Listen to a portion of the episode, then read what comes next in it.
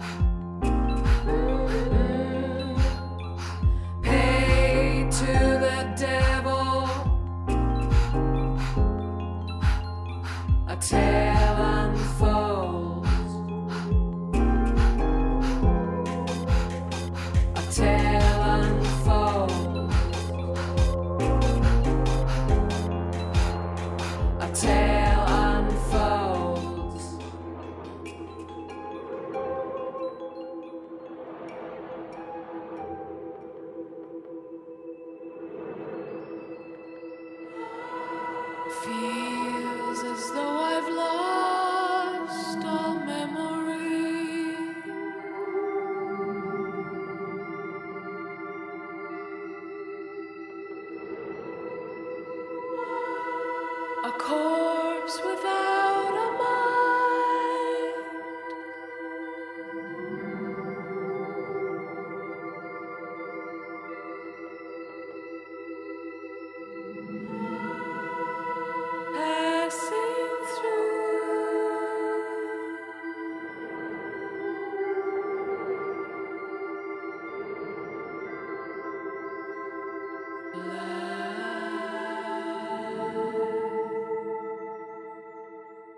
Und jetzt haben wir einen Gast in der Leitung, der mit und im Klang aufgewachsen ist und Resonanz zu seinem Beruf gemacht hat. Als Pianist und Dirigent stand Cornelius Meister schon auf vielen Bühnen der Welt. Als Generalmusikdirektor in Stuttgart hat er es trotz Stillstand geschafft, dass seine Oper nicht ganz verstummt. Und zwar mit Hilfe der Künstlerin Marina Abramovic. Willkommen, Cornelius Meister. Guten Tag aus Stuttgart. Resonanz, das sind ja Schwingungen, die von einem Körper sich auf den anderen übertragen. Und diese beiden Körper müssen was gemeinsam haben, irgendwie so eine gleiche Struktur. Sie sind Dirigent und haben einen Klangkörper vor sich, dieses große mhm. Orchester. Sie sind aber der Einzige im Saal, der keinen einzigen Ton von sich gibt. Und trotzdem ja. sind Sie zentral für den Klang und die Resonanz. Wie würden Sie diesen Prozess, dieses Aufeinander einschwingen beschreiben? Das ist eigentlich ungerecht, oder? Ja. Dass ich keinen Ton von mir geben darf und trotzdem da vorne in der Mitte stehe. Aber genau darum geht es ja auch, um eine gewisse Demut vielleicht auch. Und ja, was Sie beschrieben haben, dieses Gleichschwingende, was wir ja alle brauchen, um zu einem sehr schönen harmonischen Ergebnis zu kommen. Wenn man von steht und Sie haben eine bestimmte Vorstellung vom Klang, wie bringen Sie das mit eingeschränkten Möglichkeiten? Sie haben Ihre Arme, Sie haben den Takt, Sie haben Einsätze, mhm. aber Sie haben auch Ihren Körper und Ihre Präsenz, mit der Sie versuchen, das zu kommunizieren. Wie machen Sie das genau?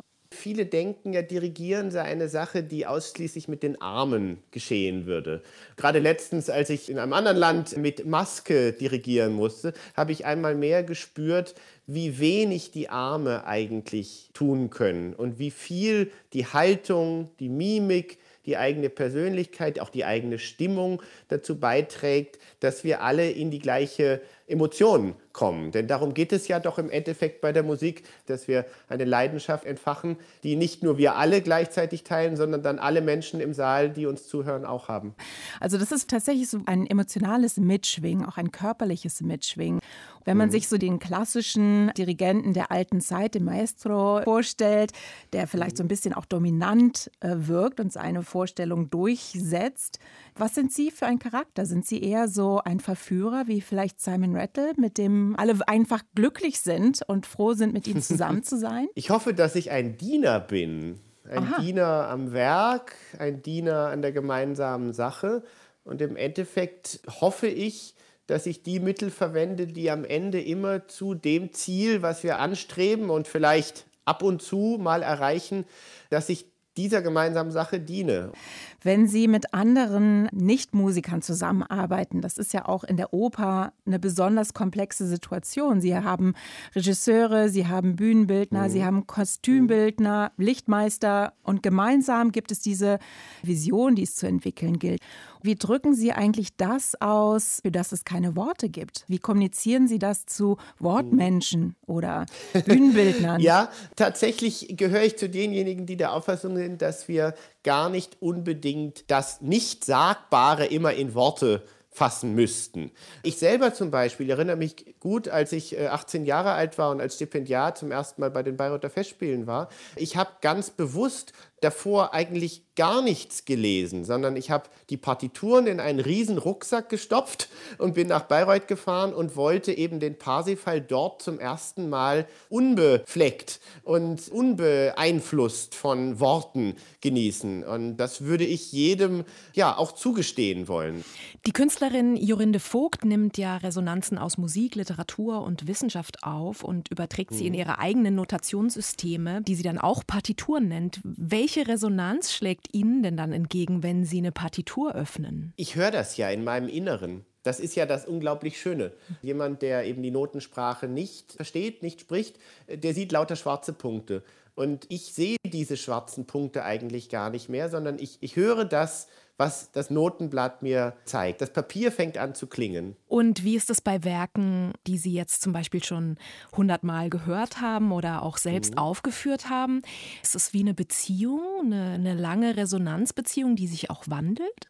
Ja, weil da zu dem Klang ja dann diese Erinnerungen hinzukommen. Also ich schlage eine Seite einer Brahms-Symphonie auf, eine beliebige, und sofort kommen mir auch Bilder von verschiedenen Konzertsituationen vor mein inneres Auge. Äh, manchmal auch peinliche Bilder, wenn ja. ich an irgendeiner Stelle mal vielleicht wirklich einen ganz blöden Bock geschossen habe. Ja, also ein Werk wird zu einer eigenen Persönlichkeit, mit der ich eine enge Beziehung pflege. Entsteht da eine gewisse Trauer, dass sozusagen ja so eine Unbeflecktheit eigentlich dann nicht mehr möglich ist? Es ist ja das, die Resonanz des Menschseins, dass sie so akkumulierend ist. Ne? Also wir können sozusagen ja. nicht hinter unser eigenes Erleben zurück. Ich war wirklich traurig, als ich zum letzten Mal in meinem Leben eine Malersymphonie zum ersten Mal dirigieren konnte. Das war vor einigen Jahren die zweite Symphonie von Mahler. Ich hatte auch äh, das Lied von der Erde und das klagende Lied dirigiert. Also ich wusste, ich würde nie wieder in meinem Leben ein symphonisches Werk von Mahler zum ersten Mal erleben. Und das war durchaus auch traurig, ja. Vielleicht kennen Sie das Gedicht von Heine. Da schreit einer das Meer an mit all seinen Fragen und ist tief enttäuscht, weil nichts zurückkommt. Ja. Und ein Narr, schreibt Heine, wer da immer noch auf Antwort hofft. Hatten Sie solche Erlebnisse auch schon? Als Interpret bin ich ja doch privilegiert gegenüber Komponistinnen und Komponisten vergangener Generationen. Ein Franz Schubert, seine Werke wurden ja in ihrer Vielzahl gar nicht aufgeführt zu seiner Zeit. Er war bitterarm. Er ist relativ früh gestorben. Es ging ihm offensichtlich gesundheitlich dann auch wirklich sehr, sehr schlecht. Das habe ich als Interpret glücklicherweise zumindest in der heutigen Zeit nicht. Deswegen vertraue ich darauf, dass meine Kunst, wenn ich nur lange genug warte, dann doch auch anerkannt werden wird um das lange genug warten. Damit haben wir natürlich heute sehr viel zu kämpfen gerade. Und Sie haben natürlich selbst mit dem Lockdown und mit der Schließung der Opernhäuser zu kämpfen gehabt. Aber Sie haben das Verstummen der Welt einfach nicht so akzeptiert. Sie haben dann Marina mhm. Abramovic zur Hilfe genommen. The Artist is ja. present und haben One-on-One-Konzerte an allen möglichen Orten in der Stadt veranstaltet. Wie war das?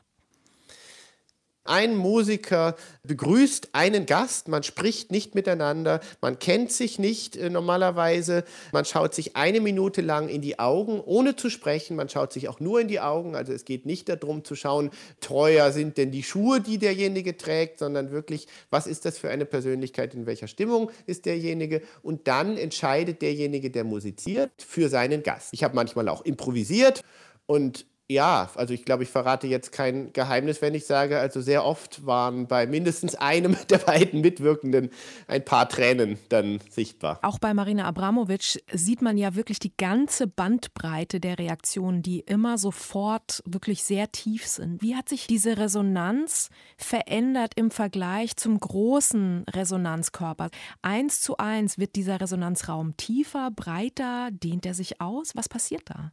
Ich habe ja immer sehr gerne Kammermusik gespielt und komme ja vom Klavier. Das heißt, äh, nach wie vor verbringe ich ja auch ganz viel Zeit allein mit meinem Instrument. Äh, deswegen ist die Bandbreite für mich, die ich kenne, also von vielen, vielen tausenden Zuschauern, also wenn man bedenkt beispielsweise eine Fernsehübertragung, Eurovision, bis hin zu null oder einem Menschen, äh, das alles hatte ich davor erlebt. Aber tatsächlich war diese Situation, die Welt war stumm geworden ein bisschen. Und zum ersten Mal hatten einige von meinen Gästen wieder live Musik gehört, weil sie eben zu Hause vielleicht kein Instrument haben. Und äh, dieses Glücksgefühl was sich dann auf mich übertragen hat, war schon sehr außergewöhnlich. Wie Tino Segal in unserer letzten Sendung sagte, das ist wohl das Schönste, was ein Musiker erleben kann, oder? Dass wirklich zwei Seelen ins Schwingen kommen miteinander, oder? Ja, und das Schöne ist ja auch da, äh, wir können ja Musik physikalisch beschreiben mit bestimmten Wellenformen aber wir können sie tatsächlich eben auch auf einer ganz anderen Ebene beschreiben. Vielleicht nicht immer mit Worten, aber da ist etwas und da entsteht etwas, da, da funkt es, wenn man so will. Das kann nur die Musik erreichen. Ja, dieses nah beieinander sein, so die Erfahrung von einem Verschmelzen oder so eine Einheit zu werden, das ist natürlich was, mhm. was gerade extrem fehlt. In den östlichen Traditionen glaubt man, dass Mantra, also heilige Klänge, einen mit dem Göttlichen in Resonanz bringen. Glauben Sie, dass Musik oder Klang heilen können? Ja, das glaube ich nicht nur, sondern das ist auch durchaus wissenschaftlich mittlerweile erwiesen. Die Musiktherapie hat da ja ganz, ganz viel dazu beigetragen. Und im Prinzip ist es ja auch ein Wissen, das ja auch schon in der europäischen Antike eine große Rolle gespielt hat, dass also bestimmte Intervalle in ihrer mathematischen Teilung, mathematisch beschreibbaren Teilung, eine Quinte, eine Quarte und so weiter, irgendetwas mit dem Kosmos zu tun haben. Gerade dieses Erlebnis im Klang zu verschmelzen, sich aufzulösen. Sie haben diese erste Resonanzerfahrung vielleicht gemacht, als Sie unter dem Flügel lagen, als Ihre Mutter äh, Klavierunterricht gegeben hat. Wie war das denn für Sie? Nach wie vor muss ich sagen, wenn ich mir meinen Schlafort aussuchen sollte, ja, in einem Bett ist es meistens bequemer, aber wenn ich einen anderen Ort aussuchen sollte, dann würde ich vielleicht tatsächlich unter einem Flügel oder vielleicht an einer Orgel oder so ja, eine Ruhestätte suchen. Herr Meister, Danke für das wunderbare Gespräch. Danke Genau. sehr.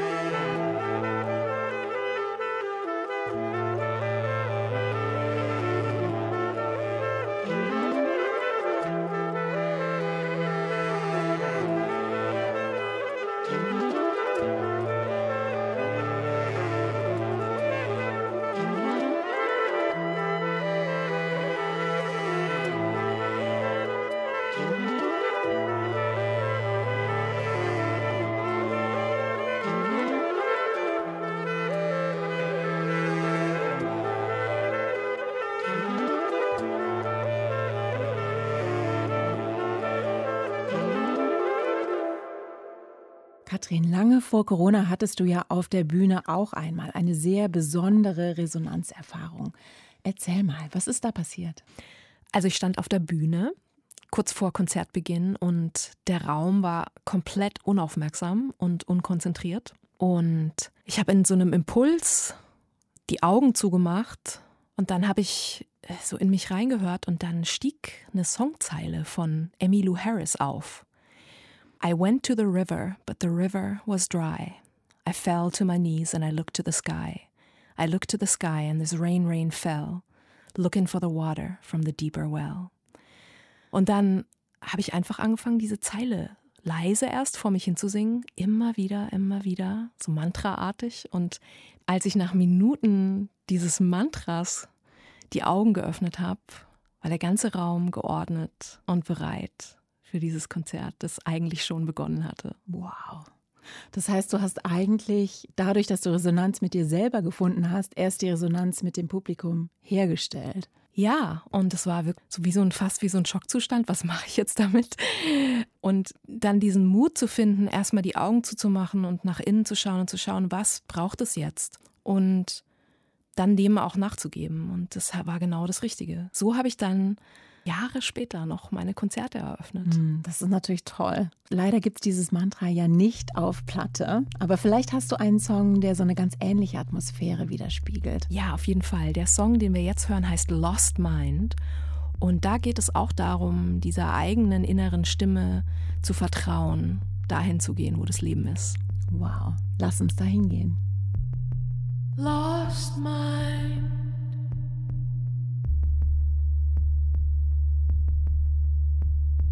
Love.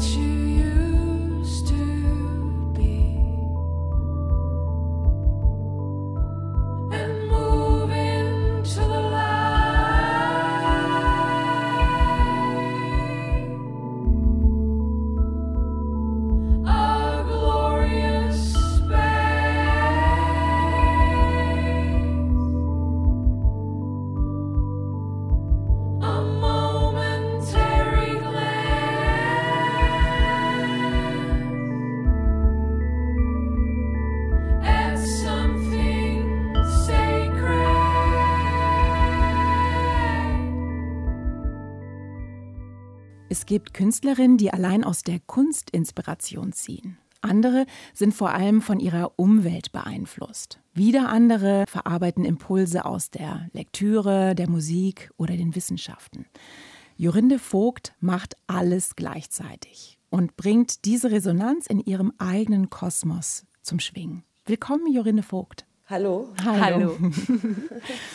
Du hast mir im Vorgespräch spontan das Corona-Gedicht von Paul Celan vorgelesen. Und allein das war für mich schon eine wahnsinnig starke Resonanzerfahrung, wo ich doch so Ingeborg Bachmann liebe. Und ich hatte das Gefühl, wir kennen uns ja gar nicht, aber da sitzen diese zwei Frauen spät am Abend verbunden übers Telefon und die Literatur in ihren Wohnungen in Berlin im Lockdown. Und dann hast du mir dieses Gedicht vorgelesen. Magst du mal erzählen, wie aus diesem Gedicht diese schöne Arbeit geworden ist, die du dazu gemacht hast? Ja, ich habe schon länger hier eine Arbeit, eine Fotoarbeit dazu gemacht, wo ich meine eigene Hand fotografiert habe, in der ein Blatt liegt. Und das bezog sich auf, eigentlich auf die erste Zeile von dem Gedicht von Paul Celan. Eben diese Zeile aus der Hand frisst der Herbst mir sein Blatt, wir sind Freunde. Dieses, dass man überhaupt Freundschaft schließt mit einer Jahreszeit zum Beispiel, ähm, ist halt etwas, was ich total, was so Frieden in mir macht. Ja, so eine Vorstellung oder warum mich dann so eine Zeile auch anspringt und ich sage, ja, das drückt jetzt genau aus in Kombination mit meiner eigenen Hand und einem, einem Herbstblatt war das tatsächlich auch, also ein vertrocknetes Blatt, was dann zu dieser Arbeit führte. Also das ist ja wirklich so diese Resonanz, genauso wie man sich vorstellt. Du liest etwas und dann berührt es etwas tief in dir und du machst etwas Eigenes daraus. Ja, also manchmal geht man auch auf die Suche nach Resonanz, beziehungsweise man muss ganz lange warten. Ich hatte das mit Musik, als ich zum, zum Luminato Festival nach Toronto eingeladen war, über Beethoven, die 32 Sonaten zu Ja. arbeiten. Und natürlich hatte ich Kontakt zu Beethoven, weil ich den in meiner Kindheit sehr viel gehört habe, auch gespielt habe. Aber trotzdem, da jetzt eine künstlerische Arbeit zu, drüber zu machen, da geht es ja nicht darum, dass man eine Illustration macht oder etwas zu der Arbeit, sondern dass man tatsächlich Bestandteile aus dem Urtext auch wesensbildend sind für die Arbeit. Also es daraus was komplett Neues ergibt aus der Bezugnahme. Um neun Monate habe ich ähm, probiert und gewartet, dass ich den richtigen Punkt finde, der auch meiner ist. Und dann irgendwann plötzlich zeigte sich das. Also was man vorher schon so merkt, man weiß, man- hat was damit zu tun, sonst hätte man ja auch nicht Ja gesagt. Und dann muss man halt so ganz explizit rausfinden, was das denn ist.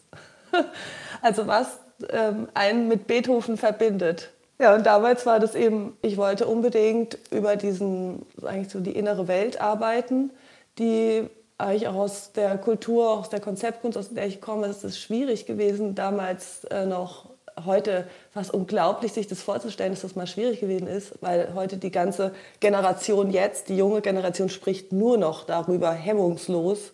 Aber damals war das Der Resonanzraum Gar war noch nicht. nicht da, offensichtlich. Genau, es gab keine Wörter dafür und auf eine Art nicht wirklich so eine Berechtigung, das zum Thema zu machen. Und ich fand es aber so ganz dringend notwendig, ähm, auch für mich selbst. Ich wollte, dass mir das selbst das auch was ganz Klares wird und es hatte auch so eine Dringlichkeit. Und dann habe ich einfach gesehen, das, was mich auch damals an Beethoven berührt hat, genau das ist es auch, um was es geht. Und es ist eben dieses enorme emotionale Spektrum, was äh, ja auch nichts vermeidet. Ja? Also da kommt auch alles Schwierige drin vor, genauso wie alles Weite und Schöne. Ja, das finde ich gerade interessant, wenn es darum geht, etwas in eine Form zu bringen, was vielleicht unaussprechlich ist, für das es eben keine Worte gibt. Das ist ja auch das Besondere an Musik, dass es Emotionen zum Schwingen bringt und so viele Ebenen, die so ein bisschen subkutan mitschwingen. Zum Beispiel Cornelius Meister führt die Johannespassion auf. Man kann das als musikalisches Element wahrnehmen und die Schönheit sehen, aber es gibt eben auch eine spirituelle Ebene, die sich heute gar nicht mehr so vermittelt, weil es diesen religiösen Kontext nicht mehr gibt.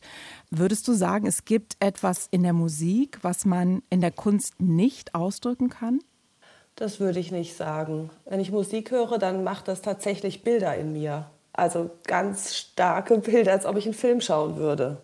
Und dann habe ich festgestellt, dass das, also es ist auch eine Art der Synästhesie, dass das überhaupt nicht jeder hat. Jeder, es können Leute auch ganz anders erleben.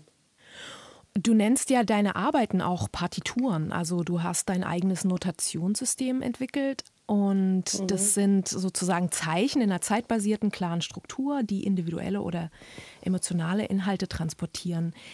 Also bist du irgendwie auch eben eine Übersetzerin von dieser Synästhesie, oder? Wenn ich die zeichnerischen Arbeiten Partituren nenne, dann liegt das daran, dass ich denke, dass eigentlich alles, was wir erleben, kann man verstehen, wie auch Musik entsteht, also als etwas, was im übertragenen Sinne Musik macht. Und wenn man eine Partitur schreibt, zum Beispiel für vorgestellte Inhalte, dann kann man natürlich sozusagen sich selbst dieses enorme Archiv, was man in sich trägt, von allem, was man bereits gesehen hat in seinem Leben, da ist ja nichts verloren, das ist alles in einem vorhanden. Und durch die Struktur, vor der man steht, ruft sich das wieder alles auf eine neue Art ab, weil man dann wieder verstehen will, was ist was. Und durch diese Rehierarchisierung sozusagen dieses Archivs bildet sich wieder eine Art neuer Sound, also wieder eine neue Vorstellung. Da passiert eigentlich genau dieser Prozess, dass man in Resonanz mit sich selbst geht und eben guckt, was passiert mit einem, wenn man das vor sich hat. Und das ist nicht nur bei Kunst so, das ist bei allem so. Aus, auf die Art und Weise interpretiert man auch Atmosphäre oder orientiert sich auch auf die Art und Weise in der Welt. Wenn man deine Arbeiten anschaut, dann gibt es ja tatsächlich diese feste Struktur, diesen Algorithmus, dieses strenge Konzept, aber trotzdem ist da Platz für Spontaneität oder Weichheit. Würdest du sagen, in deinem kreativen Prozess, dass du auch diesen festen Rahmen brauchst, damit darin sich sowas wie Spiel oder Intuition entwickeln kann? Also ich leite eigentlich alles, was ich tue, immer von der Logik eines Organismus ab. Und so ist es auch beim Körper, der hat auch ein Rückgrat, also etwas, eine Knochenzusammengehörigkeit, die die Stabilität überhaupt möglich macht. Ja? Und darauf dann immer weitere Systeme, die das zusammenhalten und Übergeordnetes möglich machen. Ich habe so ein altes Video von dir gesehen, von dir von vor zehn Jahren, wo du sagst, du musst in Stimmung sein, in guter Stimmung. Es muss um dich herum ruhig sein, aber die Musik muss super laut sein. Ist es immer noch so? Ja, eigentlich schon. Das liegt daran, alles, was ich wahrnehme, ist immer sehr intensiv und ich bin auch nie wirklich alleine beim Arbeiten. Ich habe zum Glück große Räume, weil auch andere da sind, die dann andere Sachen machen. Aber und dann ist eigentlich dieser Moment, wenn man die Musik anmacht, dann hört man nur noch die Melodie und das ist auch dann sozusagen das Einzige, auf was man sozusagen sensorisch reagiert. Und mich trägt das halt, diese, der Song, zum Beispiel auch in einer Art und Weise, dass mich das also ganz bewusst so konditioniert, gut drauf zu sein oder auf eine bestimmte Ebene zu kommen, an, auf der an dem Tag alles in Ordnung ist und von der aus ich dann sozusagen in Frieden meine Arbeit machen kann. Wenn wir jetzt mal die Resonanz als Beziehung zur Welt verstehen, so wie der Soziologe Hartmut Rosa, dann passiert ja unfreiwillig mit uns gerade das Gleiche durch Corona. Also unser Resonanzraum wird einfach drastisch eingeschränkt. Und, und wie hast du das empfunden? Mich hat es sehr verunsichert. Ich weiß nicht, es gibt viele wichtige Punkte. Das eine ist das Kunstschaffen selber, das zweite ist aber auch das Publikum, mit dem man das teilt, diese Diskussion. Und das dritte ist, sind auch die Marktplätze natürlich, in denen das nochmal auf einer, ähm, auch international gezeigt wird, wovon ich auch lebe. Und die zwei wirklich wichtigen Positionen, die wurden halt einfach gestrichen. Ja. Und das hat mich natürlich verunsichert und ähm, auch auf existenzieller Ebene, weil ich dann wieder an so einen Punkt kam von so, okay, keine Ahnung, kann sein, dass ich jetzt, dass, ich, dass das jetzt hier alles beendet ist damit und ich die Kredite nicht mehr zahlen kann, das Atelier verliere, dann wieder so ganz von vorne anfangen muss. Das merke ich auch an irgendwie an so einer Erschöpfung, die ich die ganze Zeit habe davon, dass man darauf Aufmerksamkeit und Wachheit verwendet. Ja, da ist immer so ein ständiger Strom, der mitläuft. Ne? Ich glaube, das ist ein allgemeines Empfinden. Informiert es denn auch deine, deine Arbeiten im Moment? Ich glaube schon, dass das die Arbeiten, die ich dann auch in der Zeit, als es begann, machte, die wurden plötzlich ganz ähm, streng und fast kristallin ja, von den Strukturen. Auch diese ganzen Schwünge und das freie Ausufernde, das war, ist da überhaupt nicht mehr drin vorhanden, sondern es sind nur noch rein auch fast geometrische Bezugsräume. Also geht es sozusagen nur noch um Referenzialität. Ausschließlich. Und ein Farbfächer, den ich mir gesucht habe in der Umgebung, an einem Baum oder einer Pflanze, an der ich vorbeigekommen bin. Und ich sehe das so auch bei zum Beispiel bei meinen Studenten, wenn jemand Unsicherheit in sich trägt, dann arbeitet er oft sehr kontrolliert. Und das habe ich da auch gesehen. Um dir eine Sicherheit zu suggerieren, in der du dann arbeiten kannst. Ja, das ist ja auch gleichzeitig die Lösung dessen, ne? Ja. weil sich in der Arbeit das zu tun, löst sich das dann zu einem bestimmten Amount sozusagen wieder ein im Leben.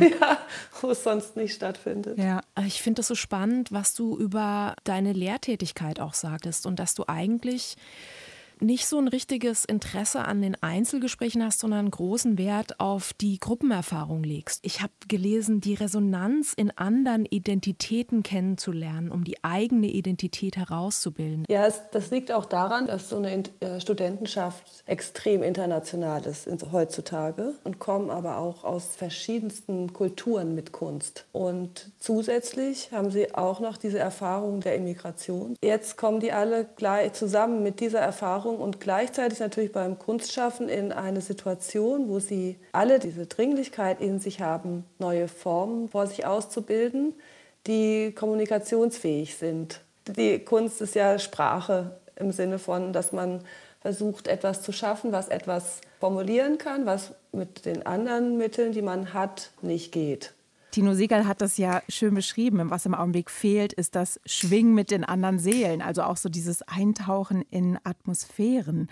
Nach dem Lockdown, wonach sehnst du dich eigentlich am meisten? Ja, ich, ich freue mich auch auf große Feste. oder, auf, äh, oder diese Situation, dass man in einem Raum ist mit anderen, ohne dass man Angst hat dabei. Also es darf ja Angst geben, ist ja ganz natürlich und ist ja auch total, ist ja nicht grundlos. Man darf halt nicht krank daran werden, auch als Gesellschaft nicht. Und muss schauen, was gibt man dem als Gegengewicht. Man muss das Gleichgewicht jeden Tag herstellen zwischen Angst und Freude. Jorinde, ganz herzlichen Dank für das Gespräch. Danke. Danke.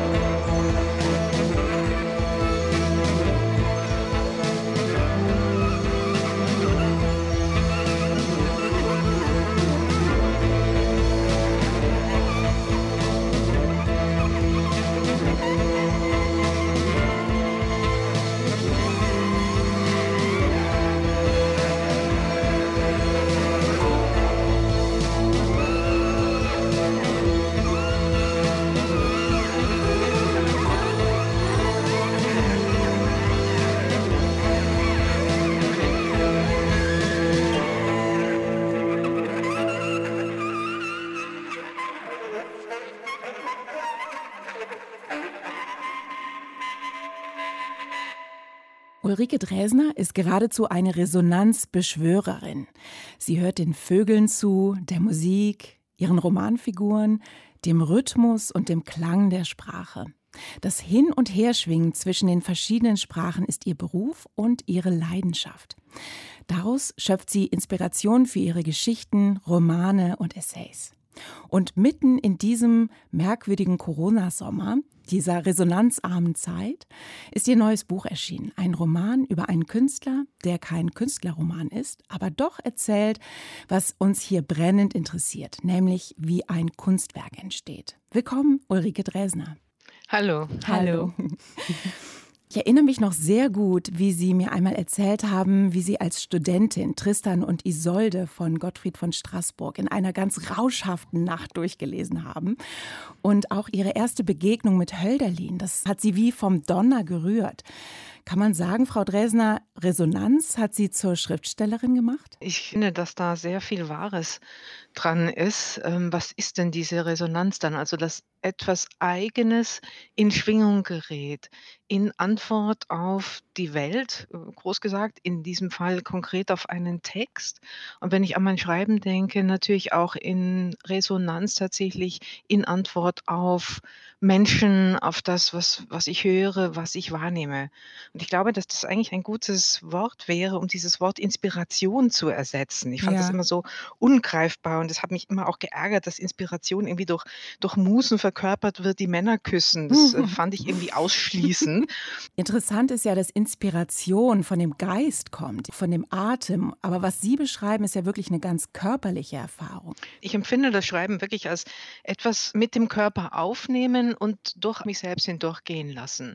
Und äh, Sprache ist ja gesprochen ursprünglich sozusagen. Wir hören uns selbst darin, der Körper gerät in Bewegung, der Atem bestimmt, was geschieht. Die Stimme selbst ist ja etwas körperlich-geistig gemischtes. Und die Literatur war ja auch von ihrer Herkunft her immer etwas in einem gemeinsamen Raum, wo sozusagen der ganze Körper, also die Menge der Körper in dem Raum, in Bewegung versetzt wird. Und wir spüren das natürlich am deutlichsten, was weiß ich, wenn man vor irgendwelchen Bässen sitzt, da spürt man das ja körperlich, wie die ankommen. Aber in feinerem Maß gilt das natürlich auch für alle Schallwellen, auch für die sprachlichen. Das bedeutet also, wenn man wie Sie Bücher schreibt, die andere tief berühren, dass man auf besondere Weise mit der Welt mitschwingt oder schwingen Sie dann tiefer mit sich selbst? Das kann ich gar nicht unterscheiden. Also eben für mich eine paradoxe Erfahrung geradezu beim Schreiben. Zum einen, dass ich sozusagen ganz da bin, ganz konzentriert, aber zugleich eben auch versinke in, in dieser Welt, die da entsteht. Also wenn man jetzt an einen Roman denkt, da ist ja eigentlich nichts. Manchmal schrecke ich danach sozusagen. Da war nichts, da ist einfach gar nichts. Und alles, was dann kommt, entsteht ja nur in Anführungszeichen durch die Wörter. Und wenn ich das aber schreibe, ist es für mich real. Ich bin da drin und bin ganz konzentriert und versunken, wenn man so möchte, aber gleichzeitig bin ich gar nicht da. Also ich löse mich auf. Ich, ich lasse diese Figuren sozusagen in mich einwandern. Ich, ähm, ich bin nicht richtig ich und am Anfang, als ich das noch nicht so gut kannte, äh, wie nach all den Jahren des Schreibens jetzt, habe ich immer einen Fehler gemacht. Also ich sitze da, arbeite und dann hat das Telefon geklingelt. Und was habe ich gemacht? Ich habe abgehoben. Und dann hat irgendein Mensch gesagt, wer er ist. Und ich habe nicht verstanden, wer dieser Mensch ist, bis ich merkte, oh halt, da ruft jetzt nicht jemand aus dem Roman an, sondern das ist die andere Welt. Und dann habe ich noch eine Weile vor mich hingestottert, bis ich wieder aufgetaucht war. Es ist wirklich ein ganz spezifischer Zwischenzustand und ich finde das ganz wichtig, dass wir darüber sprechen, weil so oft wird gedacht bei Literatur, ja, man schreibt halt ab sozusagen, was da draußen passiert. Und tatsächlich ist es aber schon dieses Abschreiben gibt es nicht, sondern ich würde mal sagen, Sprache ist eine Literatur der Response, also Response das Respondere, das Antworten tatsächlich. Ich nehme ein Wort als meinen Ausgangspunkt, ein Wortding und gebe etwas hinzu, verändere es, lasse es durch meinen Körper, durch mein Leben, durch meine Erfahrungen, meine Gefühle wandern und warte auch darauf, schaue selbst zu, sozusagen mit, mit Spannung und Interesse, wohin mich das führt. Das ist ja auch für mich ein Erkundungsgang, ein Finde- und Erfindungsgang in einem. Sie schicken sozusagen Wörter, sprachliche Bilder in den Kopf oder in die Seele, wenn man so möchte, eines unbekannten Menschen und dann schwingt da irgendwas anderes mit, wenn diese andere Person empfänglich ist. Spüren Sie diese Verbindung mit der Leserin, während Sie schreiben? Da weniger, aber ich spüre sie natürlich in dem Moment, wo ich auf einer Bühne stehe, in einem realen Raum idealerweise. Nicht mit digitalen Menschen vor mir, sondern mit warmen Körpermenschen vor mir. Wenn man da etwas vorliest, dann spüre ich sehr genau, was da ankommt. Also ich spüre das quasi als Dichte des Raums, als Konzentration, manchmal auch wirklich so als emotionale Welle. In dieser Schleife der Resonanz gibt das Publikum mir dann wie ein Instrument eine Antwort darauf, ob dieser Text dicht genug ist zum Beispiel, ja, oder ob die Spannung durchhängt. Und ich glaube, dass das ein ganz entscheidender Aspekt ist von Resonanz, nämlich dass sie Freiheit voraussetzt, einen Freiheitsraum. Als Sie aus Ihrem strengen Elternhaus in die Schule kamen, haben Sie erst mal gar nicht gesprochen. War das auch so eine Art Resonanzverweigerung? Andersrum gedacht, Resonanz nicht zu erlauben, ist ein Herrschaftsmittel. Man muss souverän sein, um Resonanz zuzulassen. Warum haben autoritäre Regime so viel Angst vor der Literatur? Weil sie fordert diese Resonanz. Wenn ich Resonanz unterdrücke, unterdrücke ich sozusagen das Freiheitsmoment derjenigen, die mir gegenüberstehen und lasse nur zu, was, was vorgefertigt ist. Mir wurde das so deutlich in der Arbeit an dem Schwitters-Roman, dass das natürlich so dieses Beängstigende an der Kunst ist und das Großartige und auch das wirklich schützenswerte Gut, dass sie uns zu dieser Freiheit der Begegnung mit der Welt aus unserem eigenen heraus auffordert. Wenn ich da mal kurz einhaken darf, diese Geschichte von Schwitters, also es geht um Kurt Schwitters, der vor den Nazis nach Norwegen flieht und dann weiter auf die Isle of Man in Kriegsgefangenschaft gerät und schließlich in England landete. Und er hat dann getrennt durch diesen Streifen Meer zwischen sich und seiner Heimat, auch seiner Sprache, vielleicht sogar auch sich selbst, aufgehört, schriftstellerisch zu arbeiten und hat sich ganz konzentriert, bildender Künstler zu sein.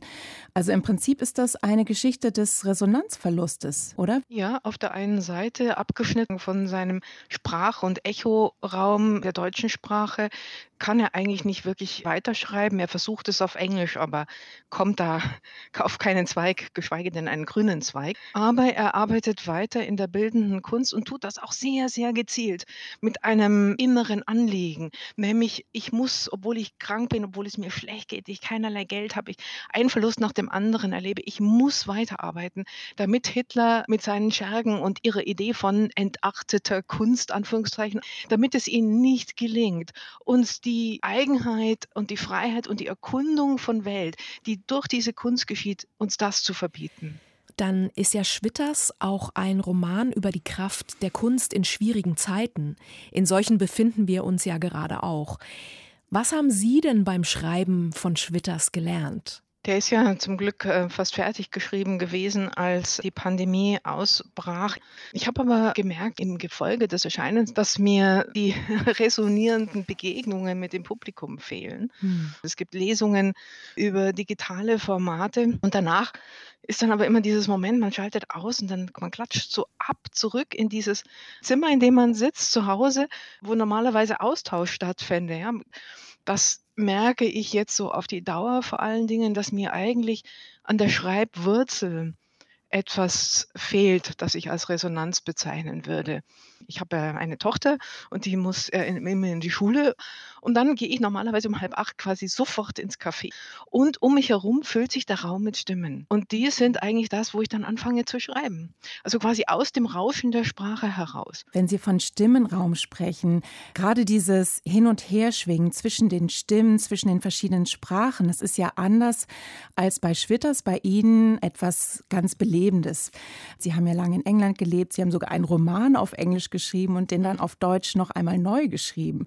Also der Sprachwechsel scheint Ihre Kreativität wirklich zu befeuern. Vielleicht auch, weil es am Grunde sozusagen liegt meiner Anfänge als Schriftstellerin. Ich habe in England, die Anfang 20, ordentlich Englisch gelernt, kam zurück nach Deutschland. Vor diesem Hintergrund, diesem Klangraum und Lebensraum und Gefühlsraum Englisch, empfand ich wirklich Abstand diesem Deutsch gegenüber und hatte so Fremdheitserlebnisse. Und das war der Moment, als das in mir schlummernde, als es wieder aufwachte und ich anfing mit dem Blick von außen, mir diese Sprache wirklich wirklich nochmal neu zu erschreiben. Im Englischen gibt es ja das Wort Relationship, das finde ich ja sehr lustig. Also die Engländer, die, die alten Seefahrer, ja, die fahren mit so einem Boot ständig hin und her und verbinden sich dadurch. Und so ähnlich äh, fühle ich mich immer unterwegs zwischen, zwischen der englischen Küste und der deutschen und schippere über den Ärmelkanal. Dieses in Beziehung sein zu jemandem, der eine andere Sprache spricht oder vielleicht auch gar keine. Ich finde bemerkenswert, was Sie über die Beziehung zu Ihrer Schwester in ganz jungen Jahren erzählt haben. Meine Schwester war eine Frühgeburt und hatte einfach Entwicklungsverzögerungen. Und das betraf auch das Sprechen. Und sie sprach, aber niemand verstand es, auch meine Mutter nicht. Und ich musste immer übersetzen, weil ich erstaunlicherweise das verstand. Aber ich denke tatsächlich, da fing irgendwie nochmal ein Eintauchen ein in so ganz verschiedene Arten von Sprachlichkeit, wozu die Körperlichkeit gehört, ähm, aber auch die gefühlte Nähe. Und dann ist man plötzlich so ein Glied dazwischen und verwandelt das eine in etwas anderes. Sie sprechen von diesen beglückenden Resonanzerfahrungen. Kennen Sie das denn auch, dass einfach nichts zurückschwingt? Und was hilft Ihnen dann? Ich denke, solche Erfahrungen kennt man notwendigerweise als lebendes Wesen. Und am schlimmsten ist das für mich immer gewesen in der Form, die man Liebeskummer nennt. Ich habe mühsam gelernt, sowohl in diesem Bereich als auch beim Schreiben, dass dann nichts hilft als warten oder zur Seite treten. Und wenn das Leben weitergegangen ist und die Zeit weitergegangen, dann gibt es manchmal sozusagen eine Tür, wo vorher keine war und ich komme weiter. Was ich noch kenne, sind so Erstarrungen. Also Resonanz setzt ja eigentlich Schwingung voraus, ist Bewegung. Und dann gibt es aber auch Phasen der Erstarrung und Phasen der, der Verwandlung, wirklich schmerzliche Verwandlungserfahrungen, die man Krisen vielleicht nennen würde. Ich erinnere mich an eine mit ungefähr 30 und da konnte ich ein halbes Jahr lang überhaupt nicht schreiben und wusste auch überhaupt nicht, was ich tun soll. Und dann verging die Zeit und ich habe verzweifelt versucht, noch ein bisschen Geld zu verdienen mit anderen Dingen.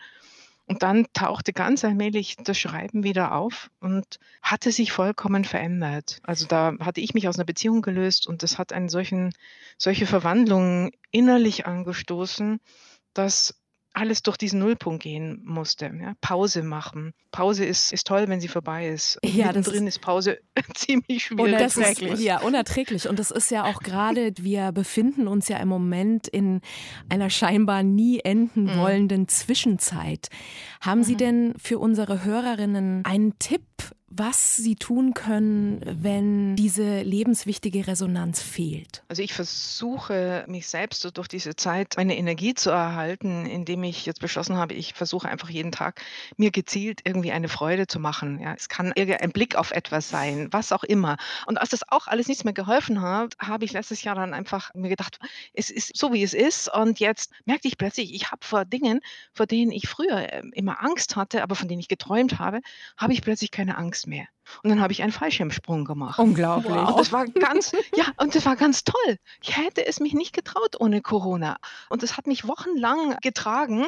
Die Luft ist ja so verdorben, ja. Die Ja. Luft ist gefährlich. Andere Menschen sind gefährlich. Und da, da schnallt man sich quasi einen anderen Menschen auf den Rücken und saust durch völlig virenfreie Luft. Also solche, ja, solche Räume suchen. Es gibt sie auch noch auf dieser Erde, wo, wo man sich einen Moment lang entspannen kann, weil, weil das Adrenalin so wahnsinnig durch den Körper rauscht. Ein ganz wunderbares Schlusswort. Es ist herrlich. Ganz herzlichen Dank, Frau Dresner. Danke Ihnen. Herzlichen Alles Gute. Dank.